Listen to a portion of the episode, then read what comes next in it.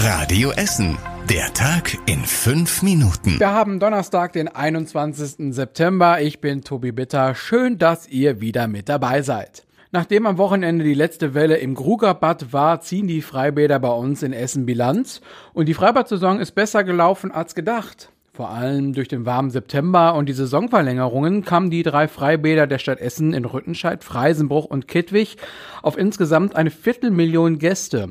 In den anderen Freibädern ist die Bilanz dagegen eher durchwachsen. Warum, erklärt Radio Essen Stadtreporterin Anna Bartel. In Steele hat die Freibad-Saison auch in diesem Jahr wieder nicht stattgefunden. Die Stadt kommt mit dem Umbau einfach nicht voran. Der Regen verzögert immer wieder alle Arbeiten. Wann das Bad fertig wird, ist weiter unklar. Im Freibad Hesse in Delwig waren vor allem die Frühschwimmer treue Gäste. Die kamen nämlich bei jedem Wetter. Das Freibad im Revierpark Nienhausen an der Grenze Katernberg musste nach dem Starkregen Mitte August komplett schließen. Spitzenreiter bei den Besuchern ist weiter das Grugerbad, danach kommt das Freibad Kettwig und dann das Oststadtbad.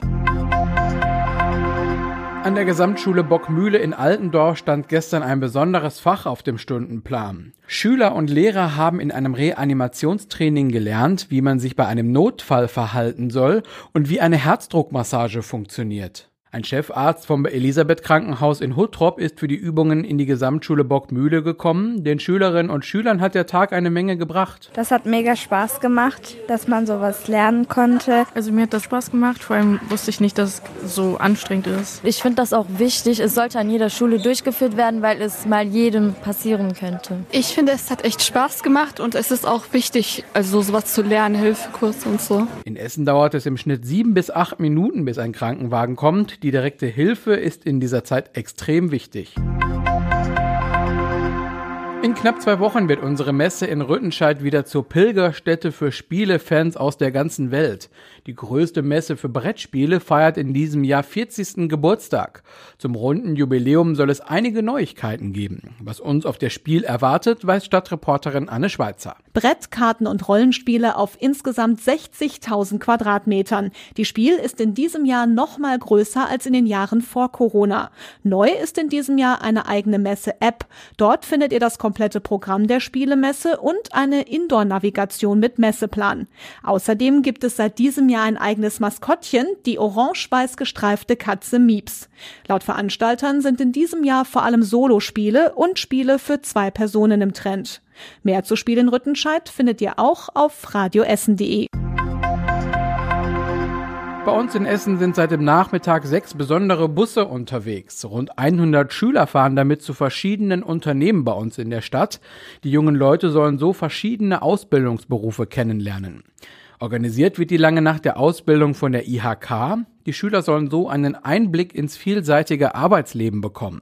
Dazu fahren die Busse drei Routen, sagt Käthe Klein von der IHK. Die erste Route geht Richtung Norden. Da fahren wir die Unternehmen Trimet, äh, Aluminium SE, Evonik Industries und Optadata an. South Road ist so ein bisschen Richtung Südosten der Stadt und Central Street. Das spielt tatsächlich bei uns im Stadtkern. So Theater und Philharmonie in Essen. Tatsächlich ist die Northern Boulevard am meisten gefragt. Vielleicht sind es dann doch die großen Namen. Jeweils eine Stunde bleiben die möglichen Azubis in den Unternehmen und können Fragen stellen und Kontakte knüpfen.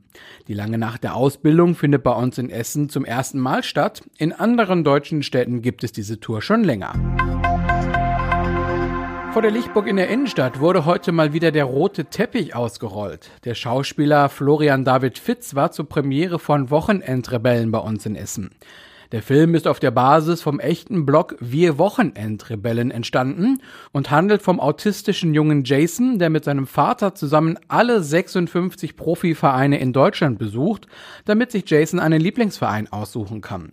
Offizieller Filmstart ist heute in einer Woche. Und zum Schluss der Blick aufs Wetter. Heute Abend kommt es immer wieder zu teils kräftigen Schauern. Vereinzelt sind auch Gewitter möglich. Die Temperaturen gehen dann auf ca. 20 Grad runter.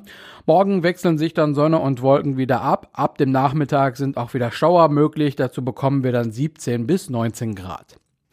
Und soweit alles Wichtige für diesen Donnerstag. Alle Nachrichten findet ihr auch zum Nachlesen auf radioessen.de und hört ihr morgen früh wieder in der Frühschicht hier bei Radio Essen ab 6. Das war der Tag in fünf Minuten. Diesen und alle weiteren Radio Essen Podcasts findet ihr auf radioessen.de und überall da, wo es Podcasts gibt.